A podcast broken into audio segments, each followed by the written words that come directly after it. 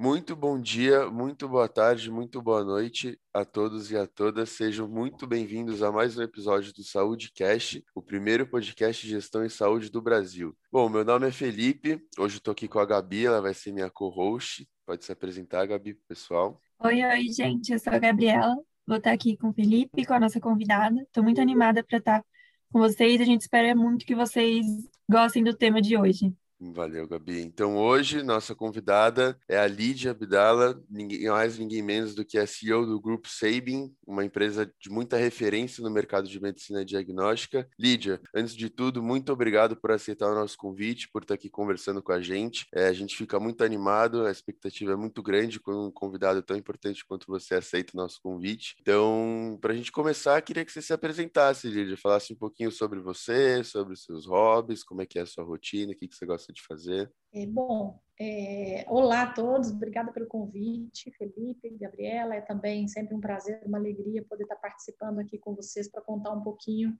da minha vivência, da minha experiência, um pouquinho como a gente enxerga né, o setor de saúde. Bom, vocês vão perceber aí conforme eu for conversando, né, que eu sou mineira, pelo meu sotaque, que não perdi é, até hoje, já moro em Brasília há 23 anos, quase 23 anos, mas sou mineira, minha família toda é, mora em Minas. Me formei, sou farmacêutica bioquímica de formação, me formei na Universidade Federal de Ouro Preto. Lá eu conheci quem é meu marido hoje, que era meu namorado, é engenheiro civil, se formou também lá na Escola de Minas, da Universidade Federal de Ouro Preto. Ele se formou um ano antes de mim e veio para Brasília. E eu me formei um ano depois e vim para Brasília também buscando oportunidades no mercado de trabalho. Como farmacêutica bioquímica, o curso de farmácia é um curso muito amplo, com várias atuações. Você pode atuar em análises clínicas, indústria, controle de qualidade, é, homeopatia, há várias especialização para várias áreas. No segundo ano do meu curso, eu já tinha muito claro para mim que eu queria trabalhar, me especializar em análises clínicas, e foi isso que eu fiz, porque eu sempre gostei de trabalhar com medicina laboratorial. Então, realmente, foi, eu digo que amor à primeira vista mesmo, né? Eu entrei no curso de farmácia querendo muito mais fazer medicina, porque eu também tentava vestibular para medicina e para farmácia. Acabei entrando primeiro para farmácia e digo que tenho certeza que foi a carreira que eu queria ter feito, o curso que eu queria ter feito. Mas sempre com esse com esse vontade, com essa vontade de trabalhar com medicina laboratorial. Quando cheguei em Brasília, cheguei a atuar até em algumas outras áreas, é, em farmácia de manipulação, trabalhei em drogaria, farmácia hospitalar. E seis meses depois, eu, mas sempre procurando uma oportunidade em análises clínicas. Seis meses depois que eu estava em Brasília, entrei, tinha uma vaga para TREMI, era uma vaga realmente para recém-formado no laboratório SEIB. Em 99 foi quando eu entrei, então, como TREMI no laboratório. O SEIB era, na época, o terceiro laboratório de Brasília, não era o maior laboratório ainda, o SEIB é uma empresa fundada no Distrito Federal há 37 anos, agora, dia 2 de maio, faz 37 anos de fundação. Uma empresa fundada por duas empresárias, são duas mulheres, doutora Janete Vaz, doutora Sandra Costa, e que fundaram o laboratório, são farmacêuticas bioquímicas de formação também, então criaram um negócio né, do que era a, a profissão delas. E eu digo que, que de lá para cá o SEIB foi crescendo, né, e eu fui crescendo junto e estou no grupo já há 22 anos. Em janeiro de 2014, assumi a presidência do grupo. Estou há sete anos aí, sete anos e alguns meses já como presidente do SEI. Legal, legal, muito interessante. A gente dá, a gente brilha os olhos assim, né, de ver uma, uma jornada de tanto sucesso. E justamente sobre essa jornada, Lídia, a gente queria saber é, dentro de toda essa caminhada de trainee à presidência, né? Quais foram os principais marcos para você dessa jornada, tanto do grupo Saving quanto para você pessoalmente? É, bom, eu digo que tiveram né, alguns marcos é, bem importantes, né? Como eu disse no início, eu vim para Brasília porque meu namorado na época veio, me casei, né? Tenho um filho de 13 anos, que já vai fazer quase 14 anos. Então, tem vários desafios aí, né, que a gente, enquanto mulher, enquanto profissional, é, vai conciliando, né, conciliando a vida pessoal, os sonhos de carreira, de estudo, né, eu sempre fui uma pessoa é, que estudei muito, sempre busquei novos conhecimentos, novos aprendizados, sempre gostei muito é, de, de trazer competências, habilidades que eu não tinha, né, que eu não que eu não tive na minha formação. Isso foi me dando bagagem para quando a empresa cresceu né, e realmente decidiu profissionalizar a gestão, e escolheu uma, uma diretoria executiva, eu estava preparada né, para a posição. Muitas pessoas perguntam assim: ah, você planejou a sua carreira, né? Quando você entrou no SEIB, você planejou para ser CEO? Não, como eu disse, o SEIB era uma empresa pequena, nem o SEIB, nem, a, nem o Dr. Janete Torçano imaginavam que o SEIB se tornaria o tamanho né, que se tornou e, e o nível de profissionalização, crescimento. Mas eu digo que isso eu falo sempre né, para os profissionais, para muitas das pessoas perguntam, né, pedem dicas e tudo, eu falo, olha, as oportunidades elas surgem das pessoas que estão preparadas. Né? Não tem aquilo de, ah, quando eu assumir uma nova, um novo cargo, quando eu tiver uma promoção, ou quando eu assumir um novo projeto, ou quando eu for para uma nova empresa, aí eu vou me preparar naquela área, na outra área, buscar uma outra, um outro conhecimento. Não, busque conhecimento diferente o tempo todo. A capacidade que a gente deve ter enquanto profissional, enquanto pessoas, né? Porque isso serve para a nossa vida pessoal também. É todo dia eu falo, isso, isso é, é, isso é muito forte em mim. Todo dia eu acordo de manhã pensando, eu tenho que aprender alguma coisa diferente hoje. É, e, e, aí, esse aprender diferente não necessariamente é profissional, não necessariamente é um curso, é, não necessariamente pode ser uma, um aprendizado para a vida pessoal, né? Um, alguma, algum problema que você resolva, alguma situação que surja, mas sempre buscando aprendizados novos. E aí eu acho que essa é uma característica importante né, no, no líder, no profissional, e de novo para a gente como, como pessoa, que é sempre ter humildade humildade para estar tá aprendendo sempre. Então, eu entrei no SEIB em 99, em 2003, eu assumi, 2003 foi um marco importante né, na minha carreira profissional, porque eu assumi o cargo de gerente técnico do laboratório, o laboratório começou a crescer, ainda era, não era tão, não era grande, mas também já não era mais pequeno, é, mas tão pequeno, e, e eu assumi o cargo de gerente técnico, então, era responsável por toda a parte técnica, unidades de coleta, e isso começou a exigir de mim é, é, também conhecimentos de gestão. Né? E aí foi quando eu comecei, porque em 2003 eu estava fazendo meu mestrado, fiz meu mestrado na área de ciências da saúde e endocrinologia na UNB e que foi ainda muito voltado né, para a saúde mesmo, para a área técnico-científica. E depois do meu mestrado, Conforme eu fui assumindo cargos de liderança dentro da empresa, eu comecei a buscar e fazer um MBA de gestão empresarial na Fundação Dom Cabral, fui fazer também um curso de finanças corporativas também na Fundação, comecei a participar de fóruns, congressos, simpósios de áreas que não eram só área de saúde. E aí comecei é, a buscar conhecimentos da área administrativa financeira, né, que eu não tive no, na minha formação mas que eram importantes, porque quando eu assumi o cargo de gerente técnico, comecei, veio também para a minha área, a área de supply chain, por exemplo, que exigia muito mais conhecimentos administrativos, financeiros, controladoria, é, do, que, do que só o conhecimento técnico. Né? Em 2009, foi um outro marco também né, na minha carreira. A gente, na época, eu, era, eu assumi o cargo de superintendente técnica. Na época, a gente estava trazendo uma linha de automação é, completa para o laboratório, foi a primeira montada na América Latina da Siemens, é, uma esteira realmente toda integrada, com equipamentos, e assim, foi um grande desafio é, trazer, instalar no Brasil, e, e foi um projeto é longo, de quase um ano e meio, quase dois anos, mas foi um projeto super bacana e que me deu muito conhecimento e que foi também um, novo degrau né, para o crescimento do SEIB. E nesse ano de 2000, 2009, eu assumi um cargo de superintendência técnica que veio outras áreas para minha responsabilidade, como tecnologia, né, como a área de TI, e que também exigiu de mim buscar outros conhecimentos e tudo. E depois, né, o, o, maior marco, sem dúvida alguma, foi em 2010 nós começamos é, a, a desenhamos o planejamento estratégico de crescimento do grupo, de crescimento geográfico. Eu liderei esse projeto junto com as outras superintendentes que tinham o SEIB na época, e a doutora Genete e a doutora Sandra, as fundadoras. E o SEIB começou a crescer geograficamente. Em 2013, o SEIB já não estava mais só no Distrito Federal, mas também mais cinco estados. Foi quando a doutora Janete e a doutora Sandra decidiram, então, profissionalizar a gestão, era a hora de... Elas decidiram sair da operação, porque a operação tinha crescido, e aí elas, elas decidiram que era hora, então, de, de montar uma estrutura de governança, profissionalizaram a gestão, elas estão no conselho de administração, criaram um conselho de administração, estão no conselho até hoje, é, e eu assumi a presença do grupo, então, em janeiro de 2014, como a nova diretoria. De lá para cá foram muitos né, desafios de não só seguir com o crescimento da empresa, Até então éramos um laboratório de análises clínicas, fizemos né, toda a diversificação também de negócio, trouxemos diagnóstico por imagem, crescemos o serviço de imunização, criamos é, dois centros de check-up executivo, um em Brasília, outro em Uberlândia, no Triângulo Mineiro. Seguimos crescendo né, pelo Brasil, hoje estamos presentes no Distrito Federal e mais três estados brasileiros. São 53 cidades em todo o Brasil, 5.700 funcionários, quase 300 unidades de atendimento ao cliente. Então, eu digo que foram muitos desafios aí de, de crescimento mesmo, de diversificação do negócio, e a saúde passando por toda essa, todo esse, esse, esse momento de, de transformação, né, de ebulição, e em 2020 veio, né, sem dúvida alguma, o desafio das nossas vidas, né, não só para a saúde, mas muito para a saúde, que foi a pandemia, né? Essa pandemia que a gente está vivendo, eu digo que, sem dúvida alguma, esse é o maior desafio, acho que, das nossas gerações todas aqui, né?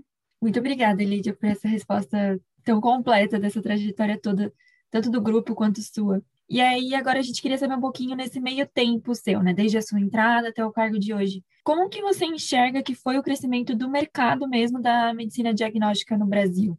Bom, o mercado de medicina diagnóstica passou por muitas transformações nos últimos 20 anos, né? desde é, digitalização, né? O, o, a incorporação de novas tecnologias. É, eu digo que há 22 anos atrás, quando eu entrei no CEIB, para vocês terem ideia, a gente, os laudos vinham para a gente todo final de tarde, tudo digitado, né? A gente tinha uma área de CPD imensa, com mais de 20 profissionais digitando, resultado por resultado, tudo feito em planilha, manual. Os laudos vinham para a gente, a gente assinava um por um, folha por folha. Né? A gente tinha uma fila de motoboys que pegavam aqueles laudos, levavam para cada unidade nossa para o paciente lá buscar o resultado. E isso era 99, 2000, quando eu entrei no Sabin, era assim, se, você, se a gente pensar, nos últimos 20 anos, é, a medicina diagnóstica realmente se transformou, porque ficou totalmente, né, de fato, digitalizada, né, é, e com muito, isso trouxe muito muita produtividade, muita eficiência, né? muitos ganhos de controle de processos, de controle de qualidade. Né? Então, realmente, muito mais segurança e velocidade né, para as nossas áreas de, de processamento, na melhoria né, da, da, do, do, serviço para o cliente, na experiência mesmo do cliente com serviços. Né? Hoje todo mundo quer, eu consulto tudo pelo, pelo app, né? entra no nosso site, pega o resultado. Então, isso tudo é um reflexo do que foi a mudança dos nossos serviços, né? E falando no mercado, a gente ainda tem um mercado de, de laboratórios, falando especificamente de análises clínicas e também de diagnóstico primário, bastante pulverizado, né, no, tem mais de 10 mil, talvez mais de 15 mil laboratórios, né, porque tem muitos laboratórios que são laboratórios, laboratórios pequenininhos, o Brasil é um país grande, com mais de 5 mil municípios, mas é um setor que já vem também com um movimento acelerado de fusões e aquisições nesses últimos, nesses últimos 15 anos, né, a gente pode dizer assim, 20 anos, né, começou talvez é, é esses processos né, de, de, de criação dos grupos, dos players maiores lá em 2001, 2002, então, gente tem quase 20 anos.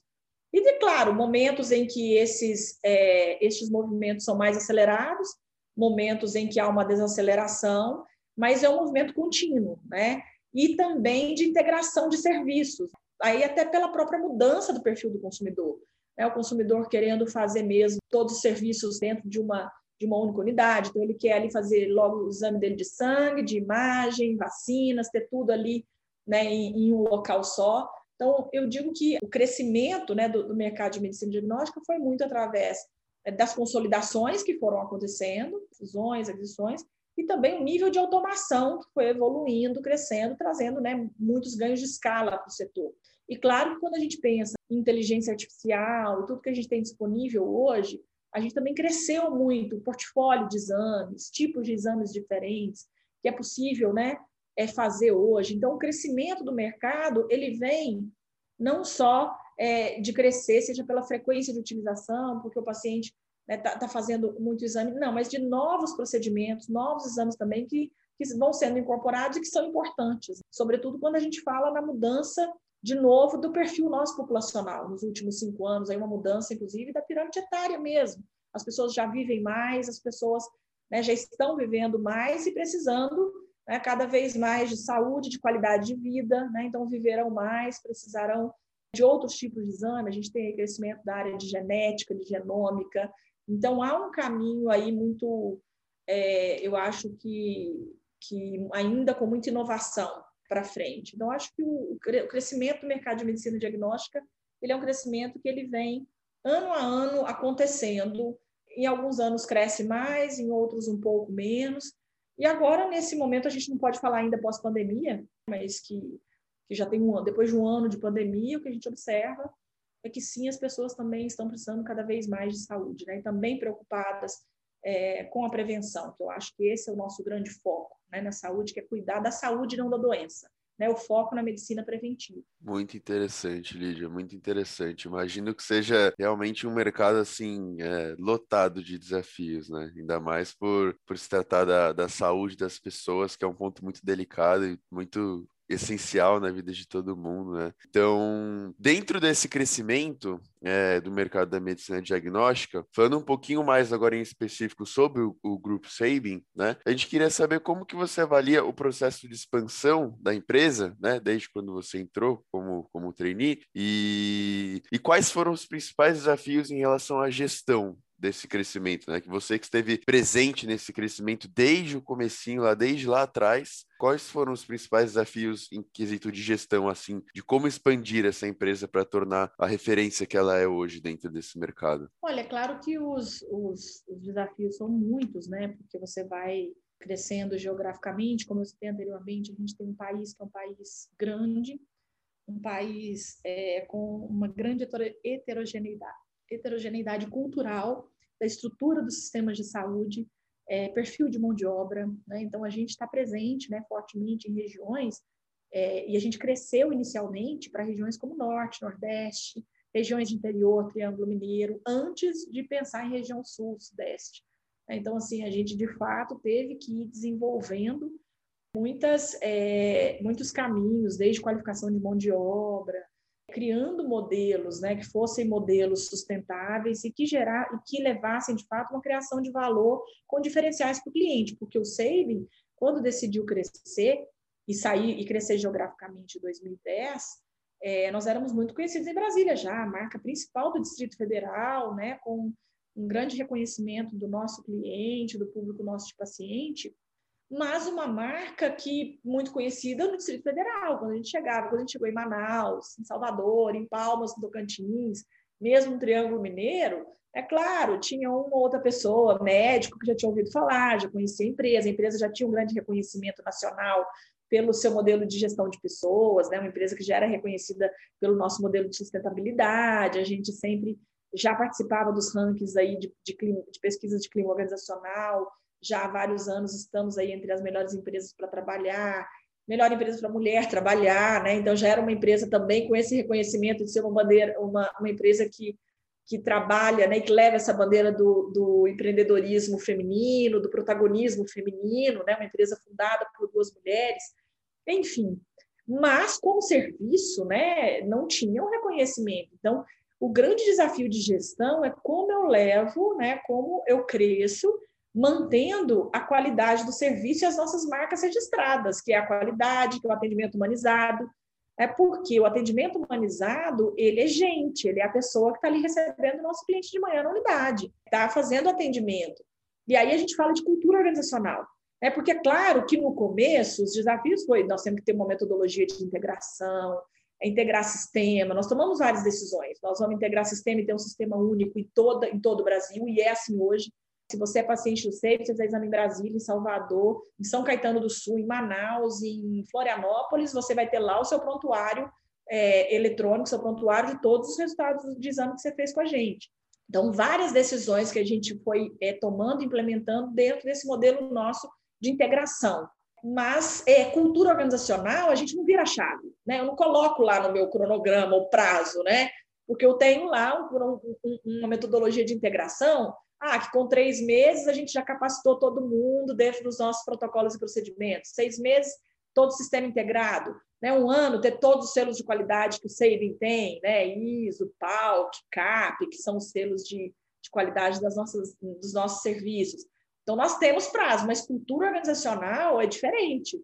Né? Eu não consigo virar a chave. Agora nós temos uma metodologia, sim, de levando os nossos programas, né, programas que eu faço né, de frente com a presidente, com os nossos colaboradores, para fazer a disseminação da nossa cultura. Uma empresa que tem uma cultura organizacional muito forte de valorização das pessoas, é, mas, de novo, que isso, e isso é o mais importante, né? porque quem está lá na ponta, cuidando do nosso cliente, apresentando a marca, apresentando o save em cada pontinho aí onde tem o save no Brasil, são os nossos colaboradores. Eu digo isso sempre, eu sou presidente da empresa, o que eu estou falando aqui só tem valor se cada um dos nossos 5.700 colaboradores aí pelo Brasil tiver de fato praticando, exercitando e mostrando né, para os nossos clientes. Então, sem dúvida alguma, fazer dentro dessa gestão de crescimento, a disseminação de cultura organizacional é o grande é o grande desafio. É, de fato, é uma, é uma trajetória muito muito complicado, assim, muito difícil, mas eu, vendo de fora, assim, consigo perceber o quão, quão sucesso o Grupo Sabin teve nessa, durante essa trajetória, né? O quão as decisões foram muito bem tomadas, quanto a caminhada foi muito bem direcionada, muito bem estruturada, e é por isso que que a gente da Liga de Gestão e Saúde se interessa ainda mais, né? E então, sobre, sobre aquilo que você comentou no ano de 2010, que foi um marco muito importante para a empresa, que a empresa acabou tomando rumos é, decisivos geograficamente, igual você comentou, eu queria, a gente queria saber como foi para você estar presente nessa, nessa decisão tão importante da empresa, né? Sobre o dilema de, de crescer ou de ser incorporado. É, sem dúvida alguma, foi, uma, foi um sentimento de, primeiro, é, primeiro de entender que era uma oportunidade para mim, como, né, como profissional, para minha carreira, de novo, de trazer novos conhecimentos, de, de participar de um momento que era tão decisivo na empresa, mas também de muita responsabilidade. Porque a gente sabia que naquele momento ali, onde a decisão das sócias fundadoras era de crescer e seguir crescendo, na época a gente já participava dos programas corporativos da Fundação Dom Cabral desde 2005 e foi com os, os professores é, sêniores da Fundação que nós fizemos esse planejamento estratégico de crescimento em 2010. A gente entrou num programa deles chamado PCSS, Programa de Crescimento Sustentado e Sustentável, que era um programa para empresas que quisessem, de fato, preparar a empresa para um crescimento acelerado, né, um crescimento exponencial. E naquele momento ali, quando né, realmente elas tomaram a decisão de que não venderiam, não queriam fazer nenhum, nenhuma fusão naquele momento, mas sim seguir crescendo, a gente fez né, todo um estudo, um mapeamento de mercado, e a gente viu que Brasília a gente já tinha, né, como eu falei, participação né, de, de market share grande, e que para seguir crescendo, uma empresa que estava, sem dúvida alguma, né, que a gente fala no seu melhor momento, porque a empresa crescia, a empresa rentável, a empresa com muito já com reconhecimento nacional, mas a gente sabe que a empresa para se manter né, neste patamar ela tem que seguir crescendo, ela tem que, que, que buscar crescimento contínuo. E no Distrito Federal, onde a gente estava localizado, a gente sabia que, que não teria mais espaço para seguir crescendo, 15, 20% ao ano, que era o ritmo de crescimento do SEIB. Então, daí veio o, o projeto de crescimento geográfico, que, sem dúvida alguma, foi aí o que, o que alavancou né, o crescimento do SEIB e posicionamento que nós temos é, hoje no Brasil. Perfeito, Lídia. E agora, voltando um pouquinho né, à, à origem de vocês, do Grupo SEIB mesmo, é, vocês tiveram um longo período de crescimento e vocês foram se tornando referência, hoje são uma referência em diversos aspectos é, nacionalmente, sendo um grande destaque a parte do empreendedoramento feminino, principalmente porque quando vocês foram fundados lá em, na década de 80, essa ação empreendedora de duas mulheres não era muito comum e tudo mais. E hoje em dia vocês têm uma enorme porcentagem dos altos cargos exatamente ocupada por mulheres. E a gente queria saber um pouquinho se você acredita que isso foi um processo natural é, ou que está mais incorporado mesmo na cultura especificamente da empresa de vocês. É, é claro que tem muito de, de ir acontecendo naturalmente, sim, não tem como, né? Uma empresa né, que é de duas mulheres, duas mulheres muito fortes, e que sim, como você disse, é quando a gente olha, né, eu falei para vocês, é, a empresa está fazendo, nós fazemos 37 anos de fundação agora no dia 2 de maio. Há 37 anos atrás, né, mulheres fundando empresa e que as empresas cresceram, que estão no mercado até hoje, são poucas. Então, é claro que é uma influência muito grande e, e naturalmente vai acontecer, foi acontecendo é, isso dentro do SEIB. E talvez por ser empresa né, de mulheres, é, nunca foi barreira, né? a gente nunca viu como barreira porque muitas vezes as empresas que, que não conseguem é, oferecer as mesmas oportunidades para mulheres do que para homens e tal, são porque também estão com muitas lideranças né, masculinas e que não enxergam a importância disso, não veem, muitas vezes, não é, não é proposital, mas há os vieses inconscientes mesmo, e que impedem as mulheres de, de crescer. Então, no Saving também foi acontecendo de forma natural, mas mais do que ser uma empresa de mulheres, é uma empresa que tem na sua essência a valorização da pessoa, a valorização do outro, o respeito, o cuidado, né? você cultivar relações de transparência, de confiança. De fato, a gente quer aqui que as pessoas se sintam respeitadas, aqui elas podem ser do jeito que elas são, elas podem trazer né, para o ambiente de trabalho as suas vivências, as suas experiências. A gente acredita que isso é riqueza para o negócio, isso é o que propicia um ambiente de inovação, de criatividade. Agora, as pessoas têm que se sentirem acolhidas, né? Porque muitas vezes eu, ah, eu me sinto, eu sou diferente do outro, tenho as minhas diferenças, mas se a empresa não acolhe bem, se o líder não acolhe bem, é, isso vai isso vai ficando escondido.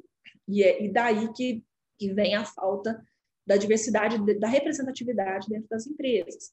Então, eu acho que muito mais do que o ir acontecendo naturalmente, porque a empresa era fundada, foi fundada por duas mulheres, eu acho que, de fato, é essa cultura, a essência da valorização, do cuidado, do respeito, né, da transparência, da confiança é, com as pessoas. E aí sim, a gente sempre, de fato, teve olhar para oferecer as mesmas oportunidades.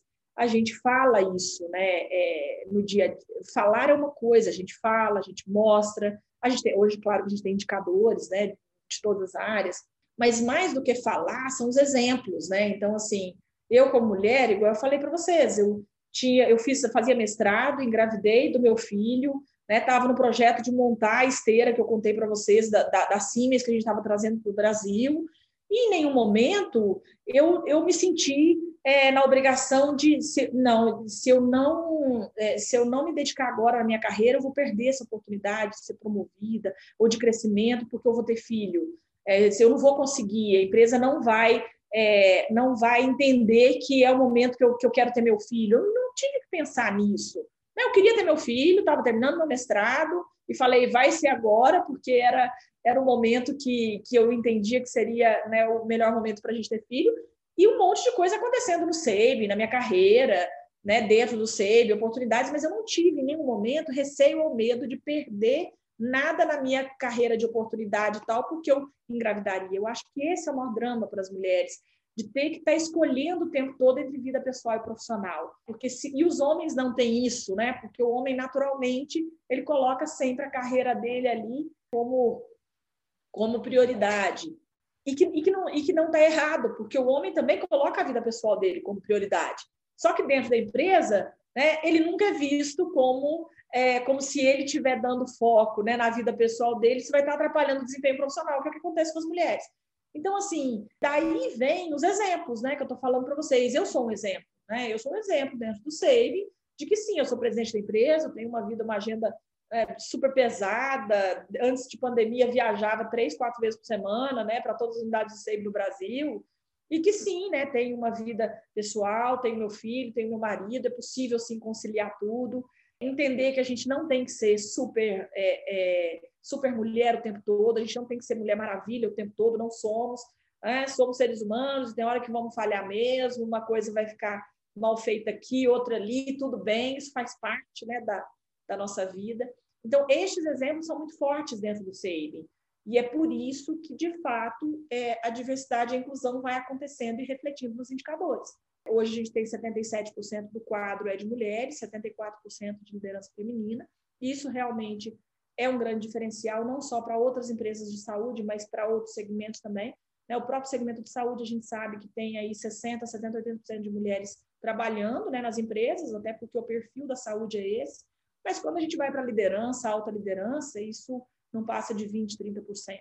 Em 2018, nós criamos um programa, um, um comitê de diversidade, é, e um programa de diversidade dentro da empresa, e ali, sim, com cinco pilares, né, o pilar, pilar de equidade de gênero, raça, orientação sexual, PCDs e o pilar geracional, né, porque nós já temos aí profissionais sêniores e que são muito importantes e relevantes para o negócio, e a galera nova que está chegando, e que é super importante também, como eu crio um ambiente onde a gente possa né, ter o melhor de cada profissional, né, independente da sua idade, que trazem contribuições diferentes e, e, e das suas gerações. E isso também é muito, muito rico para o negócio. Então, a gente criou esse comitê de diversidade com grupos de afinidade, temos colaboradores da empresa toda que participam dos grupos de afinidade, trazendo sugestões, e, de novo, criando um espaço que seja um espaço de fala, de escuta, né, de trazer, de compartilhamento né, de, de ideias, de sugestões, de sentimento. E eu digo que isso também é uma. E por quê? Porque todo mundo olha e fala assim: nossa, mas o SEIB é uma empresa que já valoriza tanta diversidade, é sempre reconhecida nos principais rankings de diversidade. O ano passado fomos a empresa, empresa é, referência do Guia Exame de Diversidade. Por que, que vocês criaram o Comitê de Diversidade? Exatamente por isso, porque tem que ser palpável para todas as nossas pessoas, tem que ser visto, você tem que dar os exemplos. E essa é uma forma de ficar claro, transparente para todas as nossas pessoas, para quem está chegando no grupo, a gente faz compra de outras empresas, de outros laboratórios. Né? Então, a gente sempre fala isso, né? Quem chega no SAVE, quem vem para o SAVE, tem que saber e perceber de fato, e vai percebendo, né? que aqui todos são iguais, sim, todos têm as mesmas oportunidades, sim, todos aqui têm direito às suas escolhas de vida, né? pessoal, e que serão respeitados, e que a gente tem muito orgulho e, e alegria em ter um time de fato diverso em todas as áreas da empresa. Muito interessante, muito interessante como todas essas iniciativas elas surgem naturalmente quando a empresa ela cresce é, se baseando nesses ideais, né? Ela cresce incorporando todas, todas todos esses ideais. E, e, além disso, é muito interessante ver como você comentou a influência do líder, como a influência do líder ela, ela colabora muito para que todas, todas essas iniciativas elas sejam, como você mesmo citou, palpáveis, né? Eu acho muito, muito, muito interessante esse, esse papel que o, que o líder tem, é, que até acaba sendo uma, uma responsabilidade, né? E que, e que se for bem feito, igual você comentou, cria um ambiente muito muito, muito favorável para todo mundo e, e, muito atrativo também. Eu acho muito, muito legal ver essas coisas funcionando na prática. E, e igual você comentou um pouquinho sobre os braços né, do, do, do Grupo Sabin, a gente queria te perguntar, até mudando um pouquinho de assunto, mas não tem problema, é, a gente queria saber quais foram as principais influências do Instituto Sabin dentro do grupo, né? E qual seria, porque é, a grande maioria das pessoas, elas às vezes não entendem a, a diferença entre o Instituto Saving e o Grupo Saving. Então, a gente queria saber mais um pouquinho nessa linha. Bom, o Instituto Saving foi criado é, há 16 anos, é o braço social do grupo, e, de novo, foi acontecendo é, muito, do, muito da essência né, do, do que a doutora Ginete e a doutora Sandra acreditavam que era o papel da empresa. A empresa tem um papel sim né, importante dentro da economia, né, das, das, das cidades onde está, dos mercados onde nós estamos, geração de emprego. Nada, nada traz mais dignidade para a pessoa do que o emprego e nada movimenta mais a economia, né, do que do que você está crescendo gerando emprego. Mas a empresa também tem um papel com a sociedade, né, de fato, de estar tá devolvendo para a sociedade é, um pouco ali do, do, do que está tendo, né, de, de, de crescimento, de lucros. E a gente entende que o papel social né, da empresa, ele é muito importante ele é, de fato, transformador né, nas comunidades e sociedades onde a gente está. Isso também sempre foi da essência da doutora Janete doutora Sandra, desde quando você era pequenininho. Né? Elas começaram com um projeto que hoje a gente chama de projeto Criança e Saúde, né, o projeto social mais antigo do SEIB, que elas começaram esse projeto há mais de, de, de 30 anos. Né? Começou, começaram as duas bioquímicas, né, indo nas creches é, fazendo exame de sangue, hemograma, exame parasitológico, ajudando algumas creches, algumas crianças que precisavam fazer os exames das crianças e não tinham condição de pagar. E ali elas faziam os exames, elas mesmas iam, colhiam, traziam, faziam o exame, ligavam, passavam o resultado, entregavam para ali para a instituição, né? Então, assim, era o que elas podiam fazer dentro da empresa pequena que elas tinham naquele momento, mas elas já tinham isso como isso como valor, né? Que é a responsabilidade social. E, e aí o SEIB foi crescendo, os projetos sociais foram crescendo, né? Esse projeto da saúde que é antigo está aí até hoje, é né? um projeto grande nosso, e outros projetos foram vindo, e aí a gente foi vendo também a necessidade de deixar isso de forma muito mais estruturada, até para de fato ter mais alcance, né? Conseguir ter mais impacto nas comunidades e sociedade onde a gente está inserido. Então, em 2016, 2005, há 16 anos, né, a gente criou o Instituto Saving, que é o MOCIP, e é o braço social do grupo, e aí a gente tem vários projetos sociais dentro do Instituto, o Instituto Sabin tem atuação não só em Brasília, mas em todas as cidades e regiões onde o Sabin chega. A gente leva também né, os projetos sociais do Instituto Sabin para aquelas cidades, para aquelas regiões onde nós estamos, com esse objetivo, né, de fato, de estar tá, de tá contribuindo né, com, a, com aquelas comunidades, com aquelas regiões, e é o que a gente acredita. Se cada empresa, se cada empresário, se cada pessoa fizer um pouquinho, a gente tem condição de ajudar muito. Né? A gente sabe que o impacto pode ser muito maior. Então, a gente entende que essa é a nossa, é a nossa parcela aí de contribuição. E nos últimos anos também, muito investimento em inovação social, né? ajudando empreendedores sociais.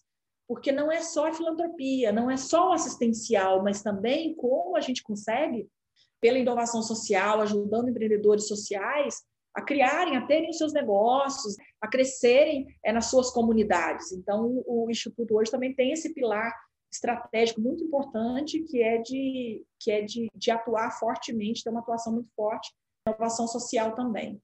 Bacana, bacana, muito bacana. É legal ver de como uma empresa ela consegue é, direcionar os seus investimentos para fazer projetos muito legais e muito influentes assim. E, e o Grupo Saving ele é, ele é uma referência né, justamente nisso, em direcionar muito bem os seus, seus investimentos. Então, seguindo nessa linha dos projetos que você comentou, dos diversos projetos que a que o Grupo Sabin investe e, e, aposta né, nos projetos, a gente queria saber um pouquinho sobre o lançamento da, da Rita Saúde, que, que vem, sido, vem sendo um dos maiores exemplos de investimento é, em inovação do, do Grupo Sabin, né, que são, são diversos os investimentos né, em tecnologia também. Então a gente queria que você explicasse para a gente um pouquinho sobre, sobre o Rita Saúde, sobre o principal objetivo né, do Rita Saúde e o que está por trás desse investimento, dessa aposta em inovação. Bom, a gente tem vários investimentos na inovação nos últimos anos, a gente acredita que cada vez mais a gente, como negócio, tem que estar presente né, é, em mais etapas aí na jornada de saúde do paciente e que não seja necessariamente a gente fazendo tudo, né, todos os serviços, mas como eu consigo criar uma conexão entre, ser, entre esses serviços para que o paciente, de fato, tenha é, um atendimento mais completo. E o Rita vem com essa ideia, então, com a ideia de ser um centro de saúde digital, uma plataforma digital que a gente né, é, começou com os nossos serviços e que a gente quer ampliar, inclusive, para ter um posicionamento de marketplace também, né, trazendo outros, é, outros serviços para dentro da plataforma, parcerias com drogarias, clínicas médicas e outros serviços médicos também e de saúde. E o grande diferencial da Rita, o nome é em homenagem à, à Rita, que foi a primeira médica formada no Brasil, então é uma homenagem, né, sim, a uma a, uma pessoa da nossa, do nosso setor de saúde aí que foi referência na, na sua época, no ano que se formou, e foi também ativista feminista, política, né? Foi primeira vereadora lá da sua cidade natal, no interior do Rio Grande do Sul, então tem uma, tem uma história também, né? O nome do, do, da, do Rita, da Rita Saúde. E tem também um grande diferencial que é a forma de financiamento, né? Também de ter a possibilidade de ter o um modelo de financiamento por crowdfunding. Então, ali você pode não só comprar serviços para você, mas você pode criar sua conta digital, comprar algum serviço e depois doar esse serviço para outra pessoa. Né? Então, a, a ideia né, do que a gente já vê acontecendo em alguns outros outras plataformas e tudo, né, as vaquinhas digitais, ou mesmo grupos se formando para ajudar né, pessoas carentes, ou mesmo não só pessoas carentes, mas às vezes alguém que trabalha com a gente, alguém que nos ajuda, que não tem condição de pagar por um exame, uma consulta, um remédio, é, e que a gente pode ajudar. Então, tem também aí esse papel social, né, de fato, de ter esse impacto social através desse modelo de financiamento aí de crowdfunding. Um diferencial muito bom, muito, muito legal da, do Grupo SEIM, eu acho. Com certeza. E, Lídia, você falou bastante, ainda mais agora sobre essas duas últimas perguntas, sobre a responsabilidade do grupo, né? A responsabilidade social da empresa, de, por exemplo, ter um Instituto Sabin, é, vocês terem um foco, como a, a pessoa como um foco, né? Terem um comitê de diversidade, tem a inovação da, da Rita Saúde, terem ganho, né? É, aquele, a premiação do Great Place to Work, é, acho que recentemente, se não me engano. Vocês focarem também nessa gestão ambiental, fazerem parte da certificação do ISO, terem qualidade nos, de excelência no serviço de vocês, além de também publicarem né, um relatório de sustentabilidade e tudo mais, terem uma governança corporativa mais robusta mesmo. Enfim, vocês são um exemplo de uma boa administração, de uma gestão moderna e com certeza um modelo que é bem diferencial no mercado hoje em dia. E é muito interessante que esses pontos de vocês eles estão intrínsecos na, na cultura do grupo Saving. E aí por isso que eu gostaria que você falasse um pouquinho da relevância de ter foco, de ter, de dar atenção a esses pontos dentro do setor da saúde. É, eu digo que agora tem um tema aí, o ISD, né, que é até um pouco moda. Né? Exatamente. Né? ISD, ISD, né, e, e, é isso mesmo, super relevante, importante, mas bem como você falou, a gente faz isso a vida inteira, do sempre que a gente entende, como eu já citei aqui, que esse é o papel Sim. da empresa. O papel da empresa não é só gerar lucro para o acionista, esse de criar valor para o acionista. O, o acionista é um stakeholder, né?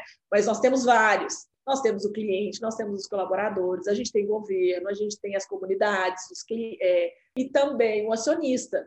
E a gente tem o, o a, a, quando eu falo da sociedade, a gente tem a sociedade enquanto enquanto comunidades, né, que muitas vezes precisam de, de projetos e ações sociais, responsabilidade social, que é um pouco do que a gente falou, né, e também responsabilidade ambiental, né? Sim, sempre tivemos o cuidado de olhar mesmo para a escassez dos recursos naturais nossos, do quanto isso, se não for, se não tiver um efeito muito ruim na nossa geração, que mundo eu quero deixar para os que a gente quer deixar para os nossos filhos, tem que cuidar do ambiente, a gente tem que ter essa essa preocupação é responsabilidade nossa. Nós temos a responsabilidade de deixar o mundo melhor do que nós encontramos para as próximas gerações. Então, quando a gente fala de ESG, para a gente é também muito natural, é, são pilares importantes. E outra coisa, dentro de ESG, a gente está falando de governança, a gente está falando de compliance, a gente está falando de diversidade.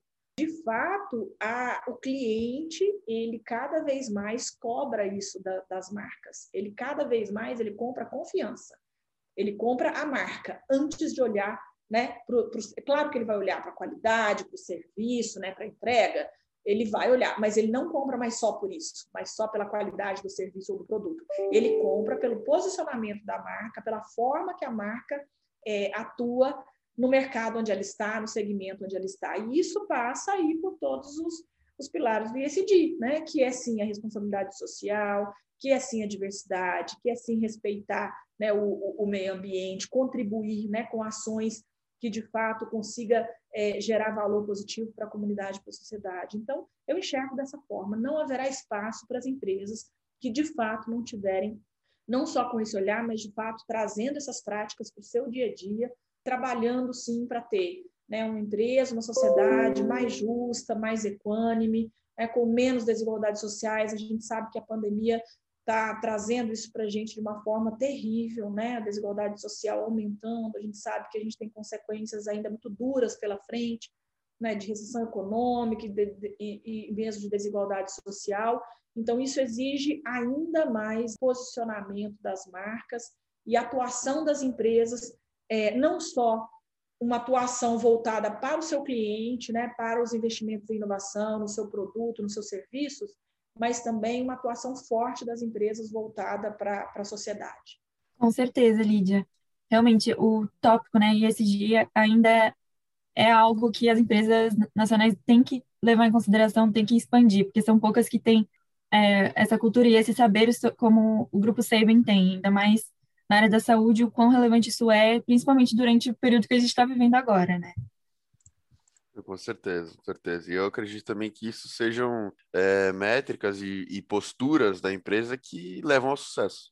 Todos os, a maioria dos, dos, dos projetos que, a, que o Grupo CMI vai fazer, né? Em relação ao que você comentou, Lídia, da, da pandemia e nos impactos da pandemia justamente nesse setor, né, no mercado da saúde, e indo também já mais para o desfecho da nossa conversa, é, como que, que o Grupo Sabin e o mercado da medicina diagnóstica reagiu a esses impactos, né? So, reagiu a essa forte mudança é, as demandas que a, que a pandemia trouxe, principalmente na, na dinâmica operacional assim da empresa de não poder, por exemplo, realizar muitos exames presencialmente?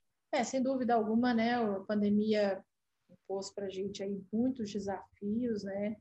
Desafios que a gente não imaginava passar, mas eu digo que é muito é ruim a gente falar nesse momento de, de pandemia, né? Da crise sanitária que a gente está vivendo, de falar em oportunidades, né? Porque oportunidade infelizmente, com tanta perda de vida, né, com tudo que a gente está tá vendo acontecer, É, falar em oportunidade não é ruim, mas é, é não é bom, mas eu, é, é, a palavra que, que mostra o que, o que o setor de saúde é, teve nesse momento. Sim, muitas oportunidades de estar, tá, inclusive, mostrando para a sociedade o quanto nós, como setor, como empresas, né, temos condição de responder, de responder às necessidades, de responder ao que a população precisa. O setor de medicina diagnóstica foi um setor muito pressionado desde o início da pandemia, porque a gente viu é um desafio de sustentabilidade econômico-financeira absurdo, a gente viu os procedimentos seletivos, cirurgias, né, reduzirem, então a gente caiu a receita aí a 40%, 50%, e custo operacional aumentando, a gente tendo que investir em reagentes, insumos, EPIs, equipamentos, fazendo importação de equipamento para poder aumentar a capacidade né, para os exames de PCR de COVID, por exemplo, de diagnóstico de COVID. E, de outro lado, um cliente, o um paciente demandando muito mais os serviços domiciliares. Nós quintuplicamos o nosso serviço domiciliar nessa pandemia, no último, no último ano. Então, exigiu também né, da empresa, eu digo que muita resiliência, resiliência, e que o setor de medicina diagnóstica mostra isso, né, de, muita, é, de muita resiliência. E resiliência não no sentido de conformismo, de entender que ah, isso mesmo acontece, mas no sentido de encontrar novos caminhos, de construir novas trilhas, né, e, e, e sobretudo, novas soluções e novas formas de se relacionar com o cliente, novos canais de atendimento para o cliente, canais totalmente digitais, isso não só o SEIB, outros grupos também de medicina diagnóstica, outros laboratórios fizeram isso também. A gente, de fato, se reinventou nessa pandemia no sentido de se relacionar com o cliente muito mais no formato digital, estar né, tá próximo dele da mesma forma, sem perder a humanização, que eu acho que é o grande, que é o grande é, desafio nosso. E como eu disse né, já no início da nossa conversa, eu acho que, o mercado de medicina diagnóstica reagiu fortemente e mais, né? Assim, a gente está vendo quanto a medicina diagnóstica será importante aí nesse, nesses próximos é, anos. Como eu disse anteriormente, não podemos falar ainda em pós-pandemia, mas o quanto será importante agora no cuidado, nos cuidados preventivos, ou mesmo muitos pacientes que deixaram de fazer seus tratamentos, monitoramentos né, de doenças crônicas no ano passado, adiaram muitas vezes diagnósticos. Então, a gente já está vendo isso, isso aparecer agora, a gente já está vendo essa procura das pessoas, e a gente está vendo uma mudança muito grande no perfil das pessoas, que é a idade. Isso dentro do laboratório para a gente é muito, dentro do, dos nossos serviços, a gente sempre teve isso muito bem mapeado, né? As pessoas que mais usam né, os serviços de laboratório de exame são aquelas que têm já acima de 40 anos, né? Que é quando começa a procurar por check-up e tal. As mulheres mais novas, porque as mulheres têm já o, a rotina, né, de ir no, no, ginecologista anualmente, mas os homens não. Os homens eles começam a procurar, né, o médico, os serviços né, de, de exame diagnóstico depois de 40, 45 anos. A gente já viu uma mudança nisso. As pessoas mais jovens e preocupadas de fato com prevenção, até porque a gente viu o impacto aí né, da, da Covid, o quanto de fato a infecção pelo Covid ela evolui de forma mais grave para aquelas pessoas que já têm alguma, alguma outra doença, alguma comorbidade, então a importância do cuidado preventivo. E, de novo, eu acho que o que muda agora para o mercado, para o nosso setor, nos próximos anos, é, de fato, a gente ter muito mais o foco né, na saúde, na gestão da saúde, é, do que na doença. Né? Acho que isso é o que traz, inclusive, sustentabilidade para o nosso setor. É, com certeza, essas vão ser provavelmente as principais tendências, né, para um futuro pós-pandemia e já está tudo se transformando. É, e eu queria saber, Lídia, hoje, você olhando para trás, é, você acha que algo diferente, algo é, a mais poderia ter sido, ter sido feito, ou como a gente ainda está vivendo nesse período de pandemia, você acha que ainda algo pode ser feito pelo mercado da medicina diagnóstica para lidar com todo esse novo normal e com os impactos da Covid? Eu acho que a gente reagiu muito bem, né? conseguimos fornecer para o mercado, aí falando da saúde suplementar, né? os serviços de medicina diagnóstica privados conseguiram atender a população e a demanda da população tanto o diagnóstico, depois vieram os testes de sorologia, né, e outros tipos de exame, e eu acho que todos os, é, a grande maioria, né, principalmente dos, dos maiores players, dos serviços, investindo muito no digital, transformação digital, assim como né? A gente, eu citei a Rita, outros players também fazendo investimentos em plataformas, e eu acho que, que a gente, de fato, está tá preparado e segue se preparando aí para um futuro que vai ser diferente, né? Como eu falei, as, as pessoas precisando cada vez mais de saúde, cuidado de saúde, exames preventivos, é, e também integração né, de dados, das informações, trabalhando com prontuários é, muito mais completos, né, e a gente tem aí um grande, é, um grande sonho do setor de medicina diagnóstica, que é, de fato, a gente conseguindo integrar cada vez mais os serviços, informações, o paciente ter ali mesmo né, o histórico dele de saúde, independente do serviço que ele passa, serviço público, privado, porque é isso que, de fato, vai, vai gerar valor aí para o futuro nosso do setor de saúde pensando no paciente no centro do cuidado mesmo, né? Legal, legal, muito bacana, Ed, muito bacana. Então, como, como última, última pergunta, assim, mas que na verdade nem, nem chega a ser uma, uma pergunta, é mais uma, na verdade, uma dica. Eu sempre, sempre gosto de falar para os nossos convidados, por exemplo, se uma, algum dos nossos ouvintes quiser, por exemplo, seguir carreira no, no mercado de medicina diagnóstica, qual seria a sua mais preciosa dica, assim? eu acho que está sempre disposto né, ao novo, às mudanças, ao aprendizado, entender que o setor de saúde é um setor né, que está sendo é cada vez mais disputado, transformado pela tecnologia? Não há como pensar em saúde sem tecnologia, mas que também é, é, tenha sempre que olhar para a humanização. Né? O grande desafio nosso é como trabalhar com tudo isso de tecnologia, integração de dados, sistemas, informações, plataformas, é, mas, mas e mantendo a humanização, acolhimento, cuidado, é o espírito de servir, que é esse que é esse espírito que nós temos como como profissional de saúde, como serviços aí setor de medicina diagnóstica, está servindo e acolhendo aí o paciente, a população que tanto precisa de nós. Muito legal, Lídia, muito legal. Lídia, muito obrigado pela sua participação aqui com a gente no nosso podcast. Muito obrigado por todos os insights, por toda a conversa, todo o conteúdo que você compartilhou com a gente. É muito, é realmente muito precioso, tanto para a gente quanto para os nossos ouvintes, para a Liga como um todo. Então, muito obrigado por se dispor do seu tempo, do seu conhecimento. Foi muito, muito, muito bacana. A gente agradece demais. Muito obrigado, Gabi, também por me ajudar, estar tá presente aqui com a gente. Imagina, de verdade, Lídia. Foi, foi demais. Cada tópico, assim, você respondeu com excelência.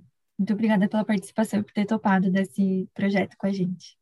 Tá ótimo. Obrigada, Felipe, Gabi, mais uma vez aí pelo convite. Espero que, que as pessoas gostem, né? Quem, quem ouvir aí goste e dizer que o setor de saúde é um setor maravilhoso. Quem trabalha na saúde tem, sem dúvida alguma, aí sempre um brilho nos olhos. Então, muito obrigada. Obrigada também pela oportunidade de estar compartilhando um pouquinho aí da, da minha vivência, experiências. Sem dúvida. Muito obrigado, Lídia.